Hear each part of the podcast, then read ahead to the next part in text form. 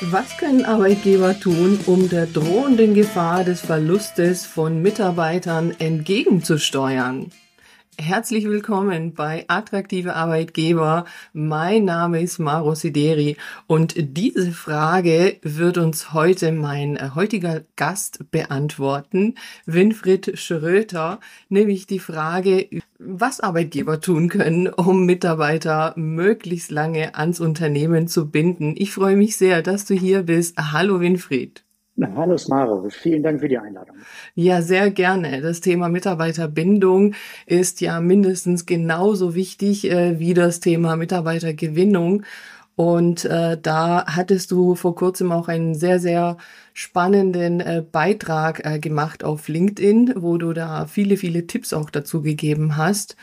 Und du bist ja auch regelmäßig unterwegs in den Unternehmen, in Workshops, Seminaren und ja, hast eben zu diesem Thema sehr, sehr viel beizutragen.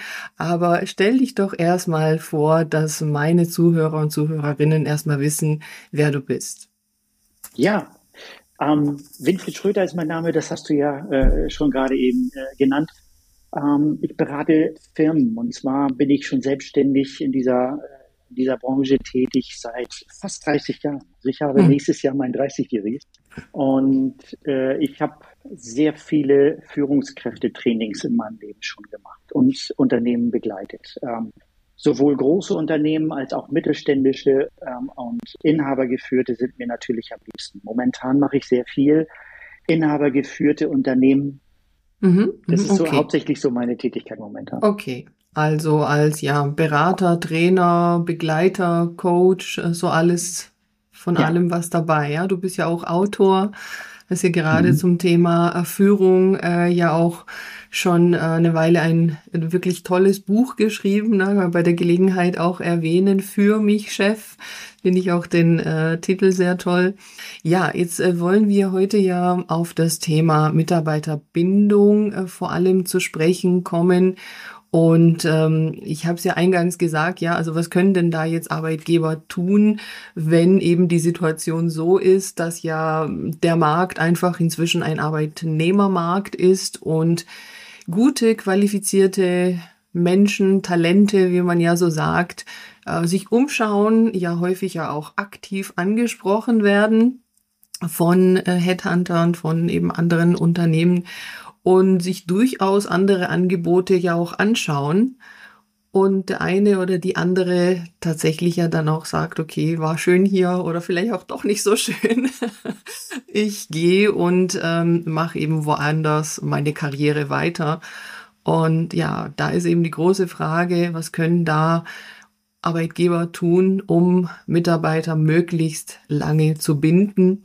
Und ja, so wie es schon aus deinem Beitrag zu lesen war, ist das nicht eine Sache, die man da so machen kann und muss, sondern ja, ja so ein Paket, ne, ein Bündel an Dingen. Ja, magst du da mal starten?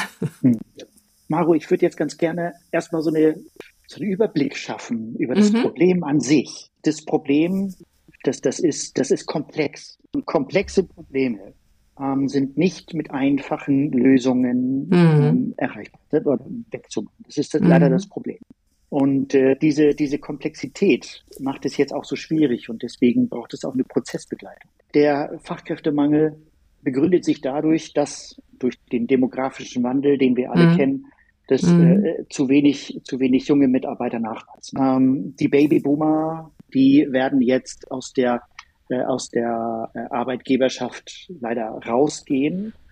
Zudem kommt noch äh, ähm, ein, ein Wertewandel in Deutschland dazu, mhm. den wir ganz deutlich spüren. Z-Generation beispielsweise. Mhm. Also die, die jungen Menschen momentan haben ganz andere Vorstellungen und Werte als wir noch. Und welche Mitarbeiter kündigen? Wahrscheinlich nicht die Low-Performer, sondern mhm. eher die High-Performer. Die, mhm. die draußen ein besseres, ein besseres Angebot bekommen. Und das ist dramatisch. Wenn wir uns jetzt mal kurz überlegen, der Mitarbeiter momentan ist eher unzufrieden. Warum ist er denn unzufrieden? Weil er immer mehr leisten muss. Das heißt, die, die, die Leistungskurve soll an, ansteigen. Mhm. Ähm, und die Bereitschaft für Leistung sinkt. Und äh, dann kommen natürlich Führungskräfte in einen großen Konflikt. Mhm. Führungskräfte haben auch ein großes Problem.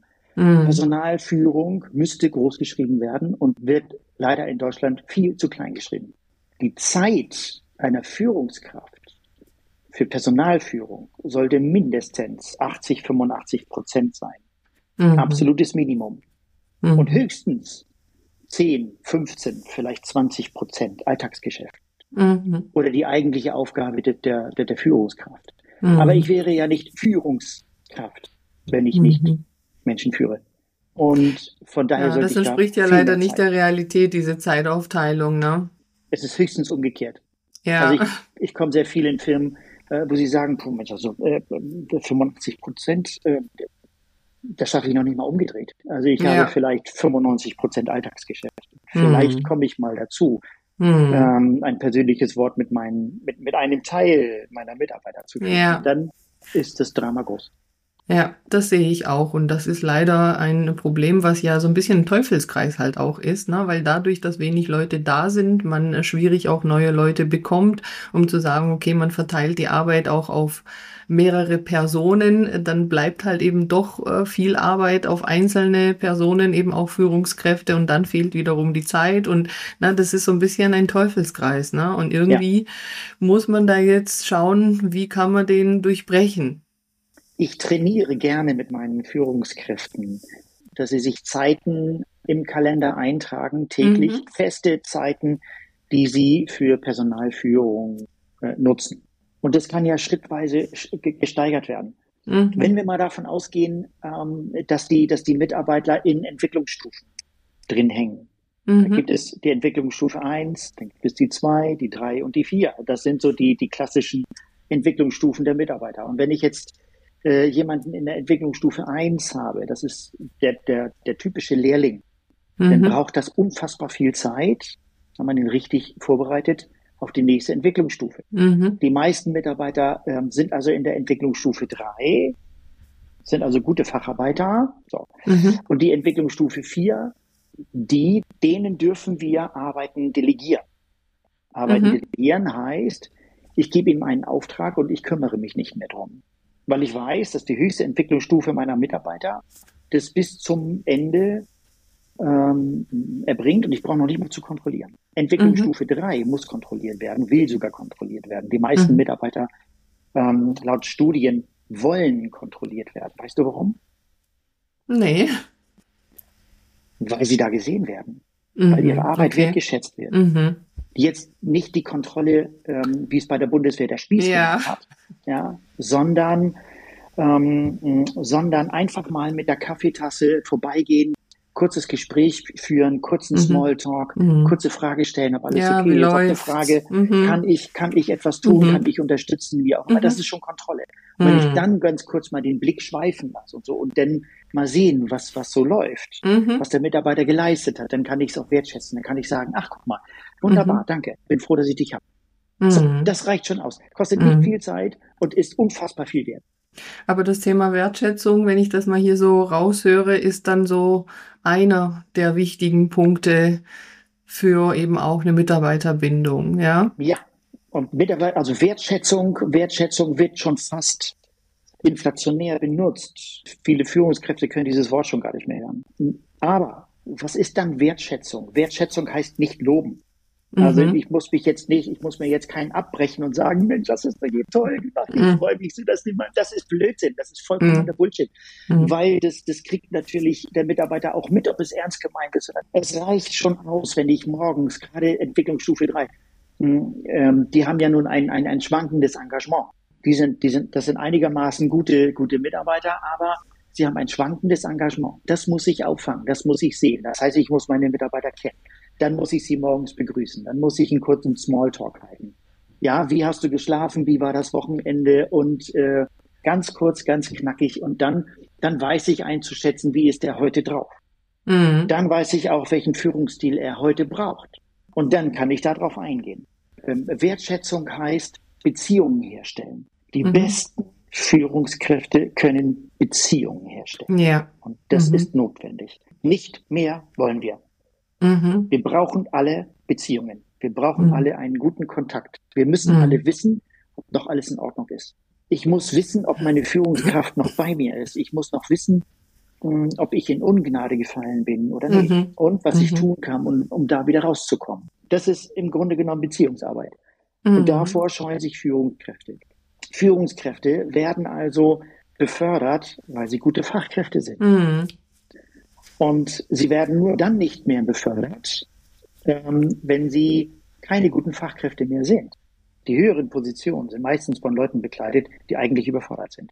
Also das kann ich so bestätigen, absolut, ne, mit den ähm, mit der Wahrnehmung, die ich habe und auch in meinen Beratungen und Seminaren und Trainings, die ich mache, da kommt wirklich am aller, aller häufigsten der Punkt, ja, unsere Führungskräfte, entweder sie sind selber überfordert, sie haben keine Zeit, äh, sie können eben nicht führen, na, irgendwie Mitarbeitergespräche und solche Dinge, die fallen unter den Tisch. Also es ist wirklich schon teilweise erschreckend, dass da wirklich über Jahre überhaupt gar keine Mitarbeitergespräche äh, stattfinden. Also dass manche Unternehmen das ja. nicht mal irgendwie dieses ne, obligatorische Jahresgespräch nicht mal so als äh, Standard ähm, implementiert haben. Das ist tatsächlich so. Also das können manche nicht Wo glauben, aber bitte wo Tabellen ausgefüllt werden. Oder nur Tabellen ausgefüllt werden, genau, ne, oder äh, nur eine E-Mail hin und her geschickt wird und aber halt kein Gespräch stattfindet. Und so wie du sagst, also da kann halt also definitiv keine Beziehung äh, dadurch entstehen. Und ja, aber das ist ja eben, das hängt vieles eben miteinander zusammen. Zum einen das Thema Zeit, aber auch zum anderen das, was du sagst. Und das ist halt nun mal so, dass tatsächlich die guten Fachkräfte äh, dann halt eben Führungskräfte werden, sie aber Führung gar nicht gelernt haben. Ja, und jetzt muss man sagen, klar, manche sind vom Typ her so, dass die von sich aus vielleicht manche Dinge machen, die einfach dann richtig sind und passend sind aber das sind die wenigsten. Und das muss ich sagen, kann ich nicht nachvollziehen, äh, wie man das so als Unternehmen, als Arbeitgeber auch so handhaben kann, dass ja. man Menschen, die eben eine Führungsrolle übernehmen sollen, nicht auf diese Führungsrolle auch vorbereitet, trainiert, äh, schult, äh, na, wie auch immer dahin bringt. Das Kernthema, was Führungskräfte lernen müssen, ist Probleme lösen. Wenn, wenn Mitarbeiter das Gefühl haben, dass ihre Probleme gelöst werden, haben die in, den allermeisten Fällen keine Notwendigkeit, den Betrieb zu wechseln. Das mhm. heißt aber auch Konfliktgespräche führen. Mhm. Das heißt aber auch, äh, das heißt aber auch, dass ich in Konfliktgesprächen fit sein muss. Wir neigen dazu, Konflikte vor uns herzuschieben. Ja, wenn ich also in meinen Trainings frage, Konflikte, äh, ist das bei Ihnen positiv belegt oder negativ belegt? Mhm. Ja, dann kommen so diese Optimisten, die sagen, alles positiv. Und was, denn, was ich nicht glaube. Mhm. Ähm, die allermeisten sagen dann aber, nee, Konflikt, wenn ich an einen Konflikt denke, bekomme ich ein schlechtes Gefühl. Das heißt, ähm, und wenn ich dann weiterfrage, passiert Folgendes, dass, der, dass das Konfliktgespräch so weit verschoben wird, so weit ähm, in die Zukunft verschoben wird und immer wieder verdrängt wird, bis hier am Hals schon der Puls zu sehen ja. ist. Und wenn ich dann wütend bin und dann einen Konflikt anspreche, bin ich ja. natürlich nicht mehr sauber in der Kommunikation. Ja, ist halt dann doch zu spät, ja. Dann ist es einfach zu spät. Und mhm. äh, äh, da gibt es zum Beispiel, ich gebe, ich, ich, ich habe mit meinen Führungskräften einen Drei-Punkte-Plan, wie man also ein, ein Konfliktgespräch ähm, angehen kann, vorbereiten kann und dann in dieses Konflikt, Konfliktgespräch hineingehen kann mit einer ganz klassischen Gesprächsführung und dann ist es überhaupt gar kein Thema. Dann wird es, dann geht das nämlich auf der sachlichen Ebene. Und das mhm. ist zu üben für mich immer wieder der größte Erfolg, wenn Führungskräfte ähm, Probleme lösen können und Konfliktgespräche führen. Mhm. Mhm. Ja, absolut. Also wie du sagst, Training ist es ja eben, ne? Und das äh, fehlt halt einfach häufig, ne? So, okay, ab nächsten ja. Monat bist du Führungskraft und mach einfach, ne? Also ohne, dass man daraufhin eben trainiert und vorbereitet wurde, häufig. Ja. Und ja, wenn du zum Einsatz kommst, dann ist ja eben äh, so eine Situation, wie du sie vorher schon beschrieben hast, dass das Unternehmen schon äh, verschiedene Dinge probiert hat mit Fremdgeschäftsführern und was auch immer. Und man mhm. sieht, das funktioniert nicht. Und äh, äh, da jetzt irgendwie andere Mittel und Lösungen äh, versucht. Ja, also mhm. eigentlich wäre ja das, was du beschreibst, ja ein paar Schritte vorher schon erforderlich. Ne? Ja, ja. Und äh, ganz viele Probleme entstehen übrigens auch daher, dass die Geschäftsführer und die Führungskräfte sich zu wenig mit dem Betriebsverfassungsrecht auskennen und Arbeitsrecht. Kann ich bestätigen. Das, ja, und, äh, es geht, es geht uns irgendwie allen um Gerechtigkeit.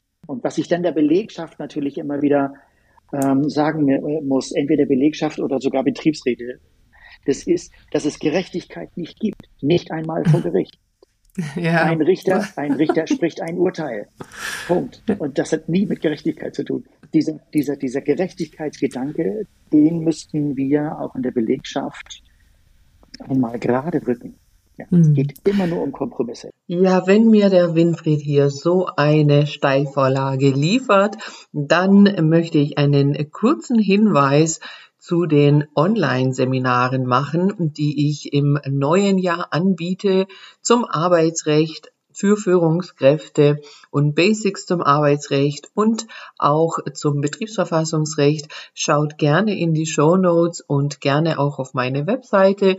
Da gibt es im Januar und Februar verschiedene Online-Seminaren, zu denen ihr euch jetzt schon ganz bequem anmelden könnt und euch auf die Fortbildung im nächsten Jahr freuen könnt.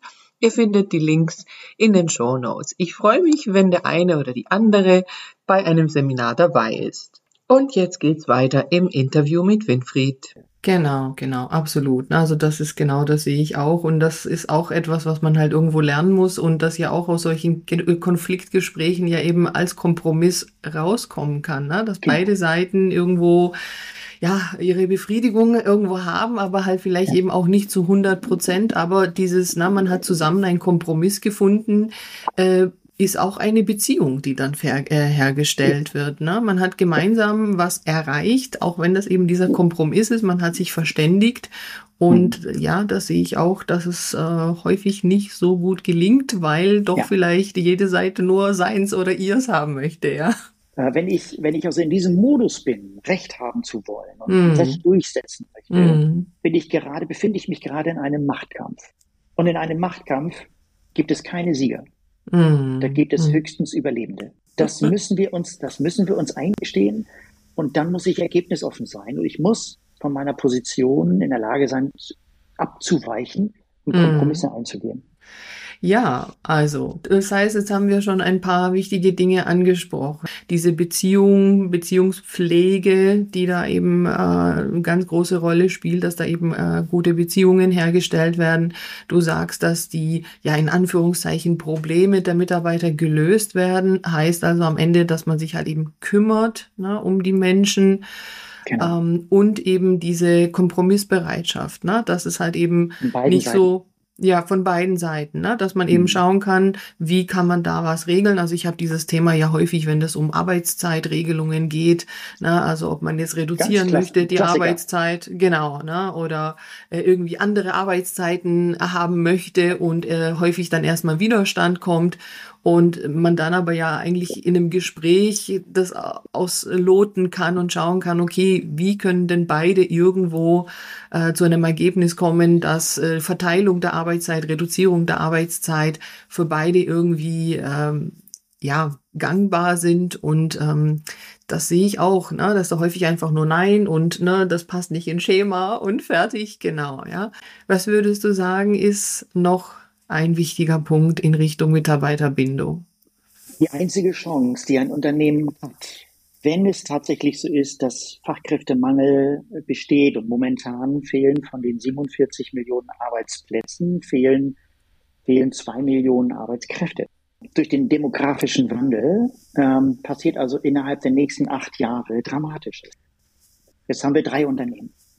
Und diese drei Unternehmen äh, haben ungefähr ähm, die gleiche Mitarbeiterzahl und das gleiche Business. Jetzt gucken die Mitarbeiter natürlich nach links und rechts, ja, ob es sich nicht noch ein besserer Arbeitgeber, so, und der, der Arbeitgeber, ähm, der, der sich dabei Zeiten aufgestellt hat und attraktiv geworden ist, mhm. ähm, dann wandern die Mitarbeiter ab. Manche mhm. nur wegen Geld. Und äh, was wir jetzt mittlerweile wissen, dass de, der Benefit für Mitarbeiter gar nicht so mehr die Rolle spielt. Also das, das Fitnessstudio und die, die Kiste Wasser, die im, äh, im Büro steht und äh, der Kickertisch, der irgendwo im Aufenthaltsraum steht und so weiter. Das ist es nicht. Tatsächlich, es, es, es, äh, es kristallisiert sich immer mehr heraus, dass es Beziehungen sind, die gepflegt werden. Ähm, wenn jetzt, also es, es, entsteht jetzt also ein Machtkampf zwischen den Unternehmen, wer, mhm. wer ist also der, der attraktivste Arbeitgeber, da, da mhm. geht es mhm. weniger um Geld. Das heißt, die Attraktivität steigt, wenn ich, wenn ich dann in der Lage bin, durch Beziehungen die Arbeitnehmer zu binden. Mhm. Punkt. Mhm. Und so habe ich auch keine Abwanderung mehr. Ja, und das ist halt das, äh, was man ja dann sagen kann, das geht ja bei bestehenden Mitarbeitern eben auch, wenn man sich darum kümmert, äh, diese Beziehungen aufzubauen. Und das geht halt vielleicht nicht ganz so einfach, wenn es darum geht, neue Mitarbeiter zu gewinnen, die ja gar nicht im Unternehmen drin sind. Also da muss ja ein Schritt weiter vorne erst passieren, äh, ja. damit ich überhaupt zeigen kann als Unternehmen, na, hier haben wir eine gute Unternehmenskultur und na, wir pflegen eben die Beziehungen und wir kümmern uns um die Mitarbeiter. Und deshalb ist tatsächlich ja auch äh, der Augenmerk ähm, auf die Mitarbeiterbindung ja, ja. doch so stark. Ne? Also, das ähm, ist ein Thema, da könnte man jetzt noch mal eine Stunde drüber sprechen, aber ähm, ja, es sollen ja hier okay. Impulse gegeben werden, genau. Und wer jetzt auch äh, Bedarf hat, um äh, speziell äh, dich auch äh, zu kontaktieren, um vielleicht ähm, ja Führungskräftetrainings zu machen ähm, oder na, was auch immer in dem Bereich eben ähm, erforderlich ist. Und ich glaube, da ist bei fast allen Unternehmen da äh, einiges erforderlich. Äh, dann äh, stelle ich hier gerne den Kontakt her. Dann sag doch gerne, wo und wie man dich am besten findet. Am besten natürlich über meine Homepage ähm, mhm. unter äh, www.winfried-schröter mit oe.de. Da bin ich natürlich zu finden. Ansonsten bin ich selbstverständlich auch unter meinem Namen äh, bei Insta, bei äh, LinkedIn und bei Facebook bin ich selbstverständlich auch vertreten. Da kann okay, man natürlich ja, ich... auch ein bisschen nachverfolgen, was ich so mache. Ja, ja, also äh, sehr spannend immer wieder auch wirklich deine Beiträge. Ich verlinke natürlich die Webseite und auch sehr gerne dein LinkedIn-Profil. Dann kann man auch direkt Kontakt zu dir aufnehmen und ich kann das wirklich nur empfehlen. Äh, ja, holt euch den Winfried ins Unternehmen, dass er da mal wirklich wichtige, äh, nicht nur Denkanstöße gibt, sondern wirklich richtig praktische Umsetzungstipps. Ne? Also das können wir natürlich so in der Tiefe hier in dem Podcast äh, nicht machen und nicht rüberbringen. Aber er hat eben jetzt 30 Jahre Erfahrung in allen möglichen Branchen, zapft diese Erfahrung an. Lieber Winfried, ich freue mich sehr und mich sehr gefreut, mit dir zu sprechen über dieses wichtige Thema und ja, wir bleiben in Kontakt und wer weiß, wo und wie wir uns mal wieder sehen. Danke. Alles Gute auch dir. Dankeschön. Bis dahin.